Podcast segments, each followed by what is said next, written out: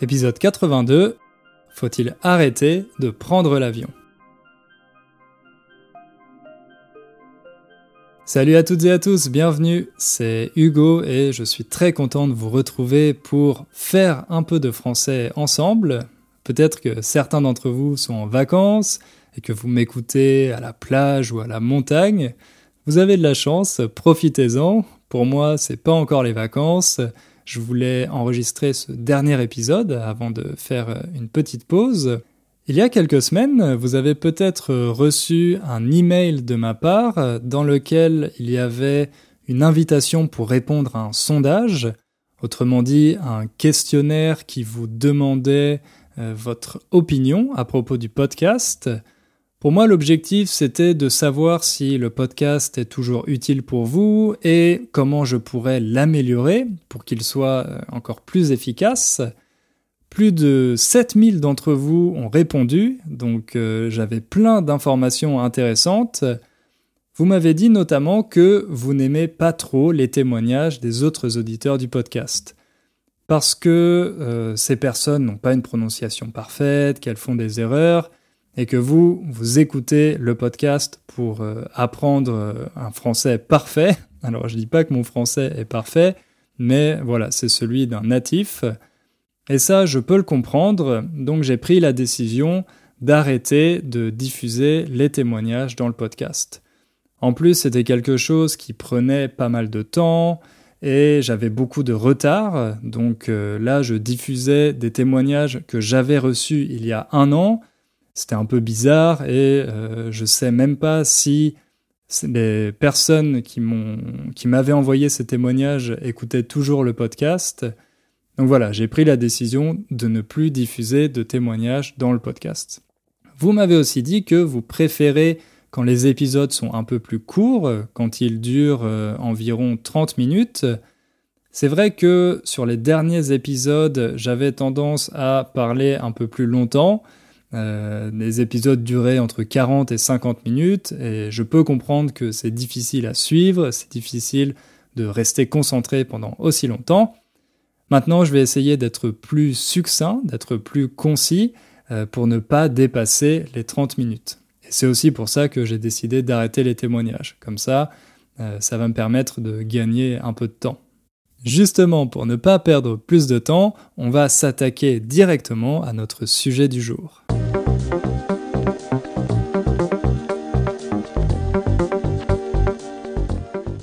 Avant, pour moi, acheter des billets d'avion, c'était un plaisir. Ça voulait dire que j'allais partir en vacances, que j'allais découvrir euh, un nouveau pays, vivre des aventures, etc. Et la seule inquiétude que j'avais, c'était le prix. Euh, j'essayais de payer le moins cher possible en comparant le prix des billets sur différents sites, en utilisant le mode incognito de mon navigateur Internet. Mais récemment, ça a un peu changé. Il y a quelques semaines, j'ai acheté des billets euh, pour euh, les vacances d'été. Je vais rentrer en France pour une semaine et en août, je vais aller en Italie pour la première fois, euh, pour dix jours, en Toscane. Mais au moment d'acheter les billets, je me sentais un peu mal. D'abord, j'avais quelques doutes concernant la situation avec le Covid-19. Bon, c'est vrai que quand j'ai acheté les billets, c'était, euh, il y avait eu beaucoup d'améliorations. On disait que la pandémie était en train de se calmer. Donc voilà, le contexte était un peu différent parce que récemment, euh, on parle de plus en plus d'une deuxième vague de Covid-19. Mais bon, ça c'est pas le problème dont j'aimerais parler dans cet épisode. L'autre problème que j'avais et dont j'aimerais parler, c'est celui qui concerne l'environnement. On sait que prendre l'avion, c'est très mauvais pour la planète. Et avant, j'y faisais pas vraiment attention. Je pensais simplement aux vacances, au plaisir de découvrir un autre pays. Mais à cause de la pression sociale et aussi euh, des médias, maintenant c'est quelque chose qui est à l'esprit de plus en plus de personnes en tout cas, moi, quand j'achète un billet d'avion, euh, je pense de plus en plus souvent à ça. Heureusement, après avoir euh, validé mes billets, la compagnie aérienne, donc l'entreprise qui euh, vend les billets d'avion et qui assure les vols, la compagnie aérienne m'a proposé de compenser mon voyage, autrement dit de payer un supplément, de payer un peu plus d'argent pour compenser les émissions de CO2, de dioxyde de carbone. Je crois que c'était un supplément de 10 euros. Donc moi je me suis dit, ah bah voilà, c'est super, je vais payer 10 euros, ça compense mes émissions de CO2, et comme ça je ne culpabilise pas, j'ai bonne conscience et euh, je vais pouvoir voyager l'esprit tranquille. Malheureusement, c'était pas si facile que ça. Parce qu'après avoir euh, acheté ces billets avec le supplément pour compenser mes émissions de CO2, j'ai commencé à me poser pas mal de questions. Je me suis demandé comment ce système fonctionne exactement, comment on peut compenser ces émissions, euh, et si c'est tellement efficace, pourquoi est-ce que c'est pas obligatoire? Pourquoi est-ce que c'est pas automatiquement inclus dans le prix des billets? Donc voilà, j'ai commencé à douter un peu de ça et euh, le sentiment de culpabilité de prendre l'avion n'a pas disparu.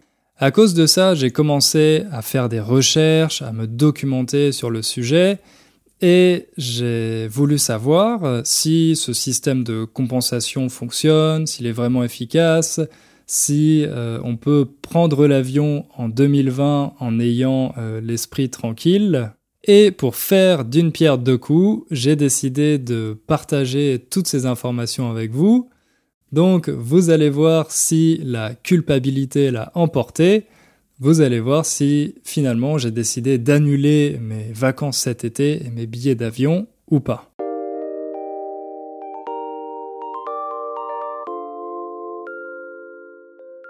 Pour commencer, il faut remettre les choses dans leur contexte.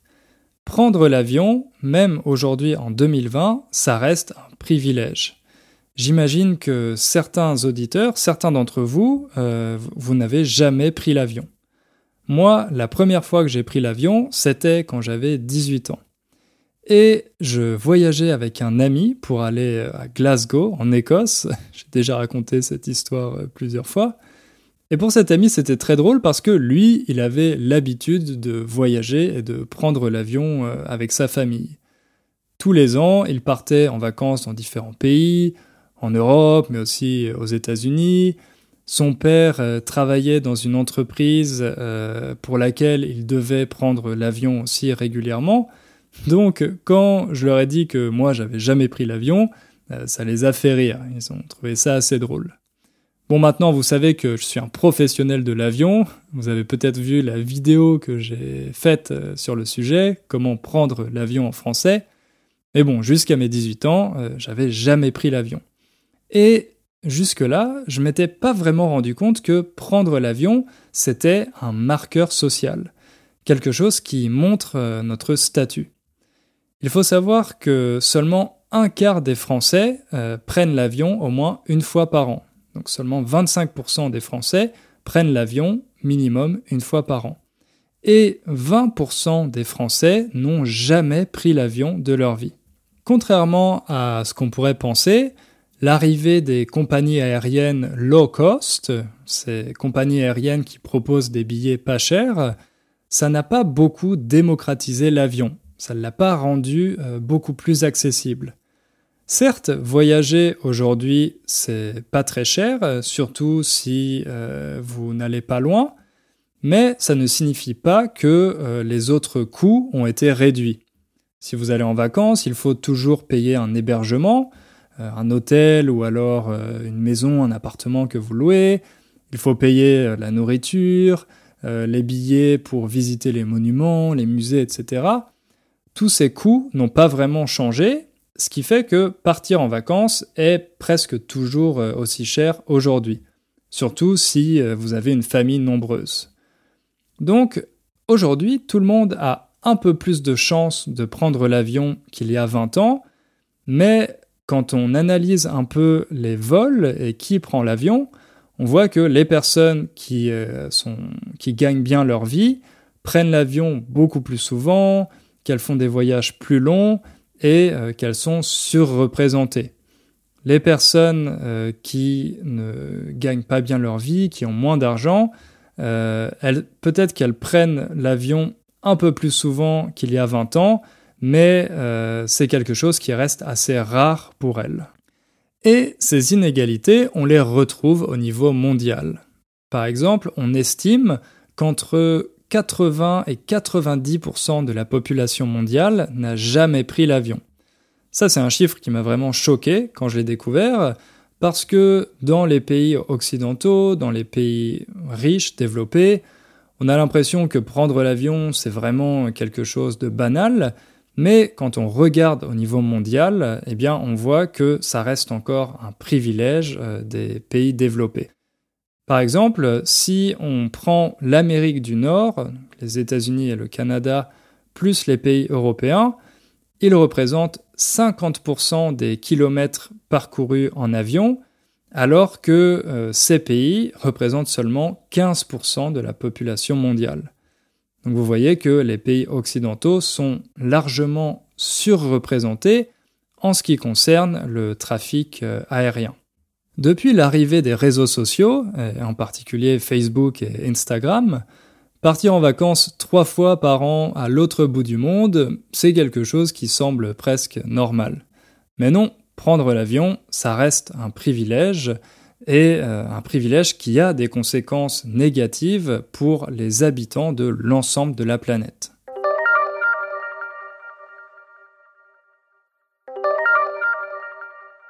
Alors, une fois qu'on sait ça, euh, on se demande forcément à quel point le transport aérien euh, est polluant. Ça, c'est une expression à quel point, ça veut dire euh, à quel degré, quelle est la taille du problème, à quel point le transport aérien est-il polluant? Retenez bien cette construction parce qu'on peut l'utiliser dans beaucoup de questions et c'est quelque chose qui n'est pas très intuitif, donc euh, il faut l'apprendre. À quel point? À quel point le transport aérien est-il polluant? Alors, c'est assez facile de comprendre comment l'avion pollue. Euh, avec les carburants, il y a des émissions de gaz à effet de serre. Les gaz à effet de serre, ce sont ces gaz qui sont présents dans l'atmosphère et qui contribuent au réchauffement climatique. Euh, le principal, c'est le CO2, le dioxyde de carbone. Alors, c'est assez difficile de mesurer le poids de chaque secteur euh, quand on essaye de voir quel secteur contribue le plus à l'émission de gaz à effet de serre. C'est difficile parce qu'on ne sait pas toujours euh, ce qu'il faut prendre en compte. Est-ce qu'on prend en compte seulement les émissions directes ou alors aussi les émissions indirectes? Alors, je vais prendre un exemple pour illustrer ça, euh, l'exemple de l'agriculture. Dans le secteur de l'agriculture, il y a des émissions directes de CO2 et des émissions indirectes. Les émissions directes, ce sont par exemple celles des animaux d'élevage, euh, en particulier des vaches. Euh, les vaches émettent du CO2 à cause de leur digestion. Et puis d'un autre côté, il y a les émissions indirectes, par exemple, celles liées à la production de la nourriture pour euh, les animaux d'élevage, euh, au transport de ces animaux, tout ça, ce sont des émissions indirectes. Il y a certaines études qui s'intéressent seulement aux émissions directes, d'autres qui intègrent les émissions indirectes, ce qui fait que c'est parfois difficile de comparer les résultats, mais bon, l'étude de référence en la matière, c'est un rapport de 2014 de euh, l'IPCC. L'IPCC, c'est euh, Intergovernmental Panel on Climate Change. Euh, c'est un organe des Nations Unies. Alors, ce rapport montre que le secteur le plus polluant, celui qui émet le plus de gaz à effet de serre, c'est la production d'électricité et le chauffage. Le chauffage, vous savez, euh, pour que votre appartement euh, soit suffisamment chaud en hiver ou votre maison, euh, le chauffage. Ce secteur contribue à 25% des émissions de gaz à effet de serre. Le deuxième secteur le plus polluant, c'est celui de l'agriculture et de l'élevage, 24%. Ensuite, on a l'industrie, 21%, dont en grande partie l'industrie textile, qui représente entre 8 et 10% industrie textile, donc qui produit des vêtements, euh, c'est vraiment une des industries les plus polluantes et les plus mauvaises pour la planète. En quatrième position, on a le secteur des transports, 14%. Ici, celui qui a la plus grande part, c'est le transport routier, les voitures, les camions, etc., qui représentent 11%. Le transport aérien, 2,5%. Et le reste, c'est euh, le train et le transport maritime, 0,5%. Et puis pour finir, il y a les autres énergies, euh, en particulier l'extraction et le raffinage euh, du pétrole, qui représente 10% des gaz à effet de serre. Et le dernier secteur, c'est celui du bâtiment, de la construction, qui représente 6%. Donc vous voyez, la contribution du secteur du transport aérien, c'est seulement, entre guillemets, 2,5%. Donc ça peut sembler assez marginal comparé aux autres secteurs. Par exemple, il y a une autre étude qui montre que le secteur Internet contribue à 4% euh, des émissions de gaz à effet de serre à cause des serveurs, par exemple. Alors, quand on voit ça, on se dit que c'est peut-être mieux d'arrêter d'acheter des vêtements ou d'arrêter de regarder Netflix euh, pour protéger l'environnement que euh, de ne pas partir en vacances. Le problème avec le transport aérien, c'est qu'il a un grand impact compte tenu du petit nombre de personnes à qui il profite. Pour rappel, 80%, euh, entre 80 et 90% de la population mondiale n'a jamais pris l'avion. Donc un petit nombre de personnes est responsable d'une part significatif des émissions de CO2. En fait, le poids du secteur du transport aérien est plus faible tout simplement parce qu'il y a beaucoup plus de voitures, de camions, de motos, etc. que d'avions. Il y a beaucoup plus de personnes qui ont une voiture et qui l'utilisent régulièrement que de personnes euh, qui prennent l'avion au moins une fois par an. Mais quand on compare la pollution moyenne par passager des différents modes de transport, euh, on voit que l'avion est de loin le pire. Par exemple, il y a une étude de 2014 qui a été publiée par l'Agence européenne pour l'environnement qui a essayé de mesurer les émissions moyennes de CO2 par passager par euh, moyen de transport. Cette étude montre que le passager d'un avion émet en moyenne 7 fois plus de CO2 que celui d'une voiture et 20 fois plus que celui d'un train. Donc là, vous voyez que la différence est vraiment significative. Alors, bien sûr, il y a de nombreux cas où l'avion reste nécessaire, par exemple pour envoyer rapidement des médecins et des secours euh, après une catastrophe naturelle, pour euh, transporter certains produits stratégiques, des médicaments, etc. Mais ces cas sont assez marginaux euh, quand on les compare au transport de passagers pour des motifs qui sont purement des loisirs, pour les vacances, pour le plaisir, etc. C'est important de connaître la répartition de la pollution en fonction des secteurs parce qu'on n'en est pas toujours conscient. Mais bon, une fois qu'on a cette euh, information, on se demande euh, ce qu'on peut y faire. Est-ce qu'on peut vraiment euh, y changer quelque chose? En fait, la question c'est qu'est-ce qu'on peut faire nous au niveau individuel pour essayer de réduire ces émissions?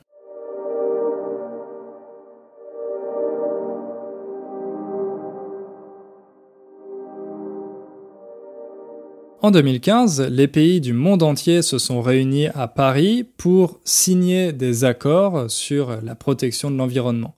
Les accords de Paris.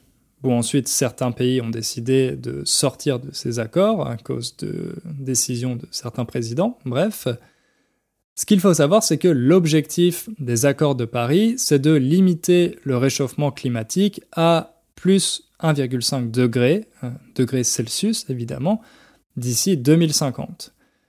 Au niveau individuel, qu'est-ce que ça représente? En fait, si on veut respecter les accords de Paris, il faut que chaque personne n'émette pas plus de 2 tonnes de CO2 par an. Alors ça peut sembler beaucoup, 2 tonnes de CO2, c'est un peu difficile de se rendre compte euh, de ce que ça représente. Alors pour savoir ça, il y a euh, plein d'outils qui sont disponibles sur Internet. Vous pouvez euh, calculer votre euh, budget carbone, combien vous émettez de carbone chaque année en fonction de l'endroit où vous vivez, de votre logement, du chauffage, de votre alimentation, est-ce que vous possédez une voiture ou pas, est-ce que vous prenez l'avion souvent, etc. En entrant toutes ces informations, vous pouvez voir combien de tonnes de carbone vous émettez chaque année. Alors, moi, euh, je l'ai fait et euh, j'ai été assez choqué des résultats. Par exemple, vous vous rappelez peut-être que l'été dernier, euh, je suis allé passer des vacances en Thaïlande et simplement ce voyage pour aller en Thaïlande, ça représente 4 tonnes de CO2. Autrement dit, deux fois la quantité annuelle euh, que je devrais respecter pour euh, respecter les accords de Paris. Donc voilà, simplement pour aller en Thaïlande deux semaines, j'ai euh, explosé mon budget de CO2. Comme j'habite en Pologne, j'essaye aussi de rentrer en France régulièrement, deux fois par an. J'aimerais bien rentrer un peu plus souvent, mais c'est pas toujours possible. Alors, si je fais deux allers-retours Paris-Varsovie en avion, eh bien ça représente 1,16 euh, tonnes de CO2. Plus de la moitié de mon budget annuel euh, en émissions de CO2. Alors si je ne prends pas en compte ces vacances en Thaïlande et que j'analyse seulement euh, les émissions qui sont liées à mon mode de vie, eh bien là aussi le verdict est plutôt négatif parce que j'émets 4,5 tonnes de CO2 par an qui sont liés principalement au chauffage de mon appartement, euh, à mes repas et aux déchets que je produis. Je vis pas dans un très grand appartement, euh, mais c'est quand même quelque chose qui émet beaucoup de CO2 euh, pour pouvoir le chauffer, surtout qu'en Pologne il fait plutôt froid l'hiver. j'ai pas de voiture, j'ai pas besoin même de prendre les transports en commun pour aller au travail parce que je travaille à la maison. Euh, je trie mes déchets, je suis vegan, et c'est vrai que euh, l'alimentation végétalienne est meilleure pour l'environnement euh, qu'une alimentation carnée, une alimentation avec de la viande. Mais malgré tout ça, j'émets deux fois plus de CO2 que je le devrais. Donc quand on voit ce genre de résultats, je peux vous dire que c'est assez décourageant. Maintenant que j'ai tous ces résultats, la question c'est bah, pourquoi je fais rien? Pourquoi j'essaye pas de changer la situation? Et là, je me rends compte que j'utilise un peu les mêmes arguments euh, que ceux que j'entends souvent chez les personnes qui ne veulent pas arrêter euh, de manger de la viande. Je sais que prendre l'avion, c'est mauvais pour l'environnement, mais moi, bah, j'adore partir en vacances. J'ai pas envie de me priver de mes vacances. J'en ai besoin parce que je travaille dur toute l'année, donc voilà, je mérite des vacances euh, l'été.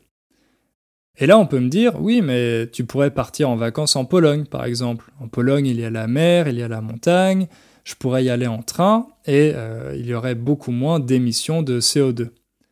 Bon, ça, ok, mais d'un autre côté, euh, je dois rentrer en France, j'ai pas le choix, ma famille est là-bas, je dois voir ma famille. Et oui, mais là, on pourrait me dire de prendre le train. Ah oui, mais prendre le train, c'est difficile. C'est vrai que euh, l'avion est plus rapide et euh, souvent moins cher que les autres modes de transport. Par exemple, si je voulais rentrer à Paris en train depuis Varsovie, ça serait deux fois plus cher et euh, trois fois plus long qu'en avion. En plus, il faudrait que je prenne trois trains différents. Donc, c'est vraiment pas pratique. Bon, ces difficultés, elles sont pas insurmontables. insurmontables, ça veut dire que quelque chose est impossible à surmonter, à dépasser. Par exemple, on dit souvent un obstacle insurmontable, ça veut dire qu'on ne peut pas euh, dépasser cet obstacle. Ces difficultés, elles ne sont pas insurmontables, mais pour être honnête, je suis pas prêt à faire ce genre de sacrifice. Et là, je pense qu'on touche au cœur du problème. Arrêter de prendre l'avion pour diminuer ses émissions de CO2, ça demande de sacrifier du temps, de l'argent, du confort ou euh, du plaisir. Et la vérité, c'est que peu de personnes, moi euh, y compris, sont prêtes à faire ces sacrifices. Je sais qu'une fois, une auditrice du podcast avait envoyé un témoignage où elle disait qu'elle elle ne prenait pas l'avion, euh, justement pour protéger l'environnement, et j'avais trouvé ça très courageux, mais moi je suis pas prêt à faire ce genre de sacrifice. Alors que je suis conscient des dangers, des risques que ça représente pour l'environnement, que voyager c'est pas non plus une passion pour moi, je pense que je pourrais m'en passer, je pourrais faire sans, je pourrais ne pas euh, voyager dans des pays exotiques, mais comment est-ce qu'on peut renoncer à tout ça?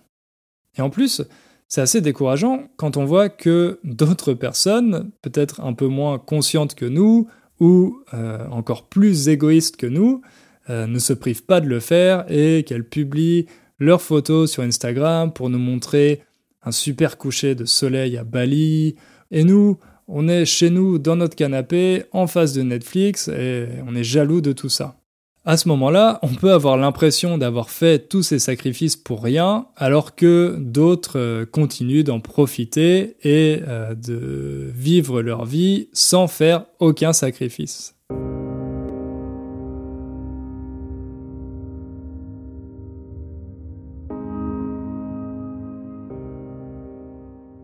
Alors, quelles solutions existent pour essayer de euh, résoudre ce dilemme? Déjà, on peut se demander ce que les États pourraient faire. En France, l'année dernière, il y a eu une proposition de loi pour supprimer les vols internes quand une liaison de train existe et que cette liaison euh, de train prend seulement 2h30 euh, de plus, qu'il y a seulement 2h30 de différence entre euh, le vol en avion et euh, le même trajet en train. Mais cette proposition de loi, malheureusement, a été rejetée. Une autre raison, c'est qu'en France, les vols sont très peu taxés. C'est pour ça euh, qu'ils sont si peu chers. Alors, ça pourrait être une bonne idée de taxer le kérosène, autrement dit, l'essence qu'on utilise pour les avions. Parce qu'aujourd'hui, euh, le kérosène n'est pas taxé, donc c'est pas très cher pour euh, les avions d'acheter du carburant, contrairement euh, à l'essence pour les voitures. Parce que l'essence pour les voitures, elle, elle est taxée. Et c'est pareil en ce qui concerne la TVA. Vous savez qu'en Europe, on a une taxe spéciale sur la consommation, la taxe sur la valeur ajoutée. Et en France, cette TVA sur les vols internationaux, elle bénéficie d'un taux réduit de seulement 10%, alors que le taux normal c'est 20%. Et là, vous vous demandez peut-être, mais pourquoi les vols sont si peu taxés? Euh, Pourquoi les vols sont moins taxés que euh, les trajets en train ou en voiture, par exemple? En tout cas, moi, je me suis posé la question, et l'explication, c'est qu'après la Seconde Guerre mondiale, les gouvernements ont voulu reconvertir l'aviation euh, militaire en aviation civile, encourager les gens à prendre l'avion pour euh, aller dans les autres pays, pour se connaître, etc. Donc c'est pour ça que les vols étaient très peu taxés. Mais bon, aujourd'hui, c'est plus le même contexte. On est dans une nouvelle guerre, la guerre climatique. Donc ça n'a pas vraiment de sens de moins taxer les vols que euh, les autres formes de transport. Et puis, il faut savoir que dans beaucoup de pays, le secteur euh, de l'aviation représente un poids important dans l'économie. Par exemple, en France, l'aviation représente plus de 100 000 emplois directs. Vous connaissez peut-être l'entreprise Airbus qui euh, produit des avions, c'est le principal concurrent de Boeing. Eh bien, il y a beaucoup d'usines Airbus, euh, de lieux d'assemblage qui se trouvent en France, euh, notamment à Toulouse. Comme c'est un secteur important, l'État continue d'essayer de le stimuler euh, notamment avec des taxes qui restent faibles. Alors peut-être que la responsabilité en incombe aux entreprises. Peut-être que ce sont les entreprises qui doivent faire des efforts pour limiter les émissions de CO2 euh, de l'aviation. On entend de plus en plus souvent parler de l'avion vert. Ça serait un avion euh, qui serait capable de voler en ayant des émissions de CO2 très faibles, grâce à des améliorations techniques, euh, qui permettrait d'utiliser moins de carburant ou alors des énergies moins polluantes, mais beaucoup d'experts pensent que c'est plus un rêve qu'une réalité. Il y a eu déjà beaucoup d'améliorations techniques ces 20-30 dernières années, donc il est peu probable que d'ici 2050, les entreprises réussissent à produire un avion vert, un avion par exemple euh, qui soit qui fonctionne grâce à l'électricité, euh, c'est plus un rêve euh, qu'une réalité envisageable. L'autre solution, un peu plus réaliste et qui est déjà en place, c'est, comme je l'ai dit en introduction, les compensations de CO2. La façon dont ça fonctionne, c'est que les passagers donnent de l'argent quand ils achètent leur billet d'avion, ils payent un supplément et cet argent est utilisé pour planter des arbres ou pour développer des zones agricoles. Grâce à ça, grâce à ces plantes, à ces arbres, euh, on peut créer des puits de CO2, autrement dit, euh, des zones qui vont absorber euh, le dioxyde de carbone et qui vont permettre d'être à l'équilibre, que les émissions soient compensées par tous ces arbres et toutes ces zones agricoles qu'on va planter. Le problème, c'est que planter des arbres, ça ne suffit pas. Ça demande des compétences en gestion de forêt et ça demande de suivre ces arbres et leur croissance sur plusieurs dizaines d'années. Il y a eu une tentative avec un programme en Turquie euh, où 11 millions d'arbres ont été plantés en novembre 2019 et seulement quelques mois plus tard, la plupart de ces arbres étaient déjà morts. Donc ce sont des beaux projets sur le papier, mais ensuite, ils ne sont pas toujours bien réalisés. Un autre problème, c'est que planter tous ces arbres, eh bien, ça demande des surfaces importantes. Par exemple, si on voulait seulement compenser les émissions de CO2 du secteur aérien, il faudrait une forêt qui fasse la taille de 2,2 euh, fois la France. Donc il faudrait une forêt euh, qui fasse 2,2 fois la taille de la France pour pouvoir absorber tout le CO2 qui est émis par le transport aérien. Le problème, c'est qu'il y a d'autres secteurs qui produisent encore plus de CO2 que euh, le transport aérien. Vous le savez, j'en ai parlé un peu plus tôt. Alors comment on fait? Est-ce qu'on pourrait planter suffisamment d'arbres? Est-ce qu'il y aurait assez de place? Pour euh, pouvoir compenser les émissions de CO2 euh, de tous ces secteurs C'est assez peu réaliste. Bref, ce mécanisme de compensation de CO2, c'est mieux que rien, comme on dit en français, c'est mieux que rien, mais c'est pas euh, une solution miracle. Non seulement elle ne compense pas vraiment les émissions de CO2, mais en plus, elle retarde les transitions nécessaires. On pense que c'est une, solution efficace et qu'on n'a pas besoin de faire d'autres efforts, mais là aussi, euh, c'est plutôt une illusion.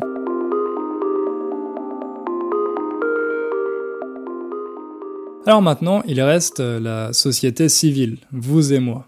Qu'est-ce qu'on peut faire pour essayer d'améliorer la situation? En fait, le vrai changement, il doit venir de la demande de nous. On doit changer nos habitudes et nos attitudes euh, par rapport à l'avion. Ça peut sembler difficile, mais dans certains pays, ça commence déjà à apparaître. Par exemple, en Suède, il y a un nouveau mot qui est apparu, euh, flexcam. Ça veut dire, bon, excusez mon accent suédois, euh, je parle pas du tout suédois, mais c'est la honte de prendre l'avion. En français, on a trouvé l'équivalent avi-honte. Donc A-V-I-H-O-N-T-E, c'est un mélange de avion et du mot honte, quand on a honte de euh, quelque chose. De plus en plus de personnes ont honte de prendre l'avion.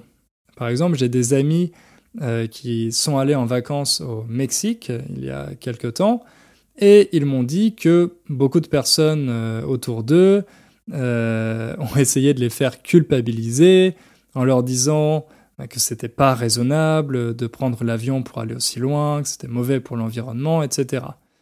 Donc il y a une espèce de pression sociale qui commence euh, à apparaître. Et la pression sociale, c'est toujours euh, un bon moteur de changement. Quand partir en vacances à l'autre bout du monde ne suscitera plus l'admiration de vos amis, mais au contraire leur mépris, à ce moment-là, ça sera plus facile euh, d'y renoncer. Ça sera aussi plus facile de renoncer à ces longs voyages quand il y aura davantage d'alternatives. Et ça aussi, ça se développe beaucoup, ce qu'on appelle le tourisme local, euh, quand vous partez en vacances pas très loin de chez vous, en train par exemple. Euh, en France, c'est super parce que euh, la France a beaucoup de régions magnifiques, donc on est très chanceux. On a aussi la mer, la montagne. C'est très facile de partir en vacances en France. Mais en règle générale, quand les gens vont redécouvrir leur pays, redécouvrir qu'il y a des destinations très sympas, pas très loin de chez eux, eh bien, euh, ils vont peut-être arrêter d'avoir ce réflexe de euh, prendre des billets d'avion euh, pour partir à l'autre bout du monde.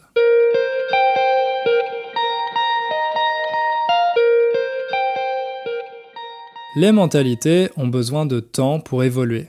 C'est pas un changement qui va se produire du jour au lendemain. Mais parfois, il suffit de pas grand chose pour obtenir de bons résultats, par exemple, moi, je suis loin d'être parfait en matière d'environnement. Je pense que j'ai encore beaucoup d'efforts à faire, mais grâce à ce podcast, j'ai pu influencer certains d'entre vous. Par exemple, euh, il y a quelques jours, Juan a laissé un commentaire sur l'épisode euh, au sujet de la menace plastique, de la pollution plastique dans les océans. Et dans ce commentaire, il disait je vais commencer une initiative dans mon université pour réduire l'utilisation du plastique au resto U, autrement dit au resto universitaire, euh, la cantine pour les étudiants. Donc voilà, vous voyez, parfois en faisant euh, simplement en discutant de ça, en en parlant autour de vous, ça peut avoir, euh, ça peut inspirer d'autres personnes. Comme ça, vous pouvez continuer de ne rien faire en espérant que les autres feront tout le travail à votre place. Voilà, c'est la fin de cet épisode. Je vois que j'ai dépassé les 30 minutes. Encore une fois, j'ai pas réussi à tenir ma promesse. Bon, peut-être la prochaine fois. Comme je vous l'ai dit, je vais faire une petite pause. Profitez bien de vos vacances si vous en avez. N'oubliez pas de faire un peu de français tous les jours et on se retrouve euh, au mois de septembre. Bonnes vacances, ciao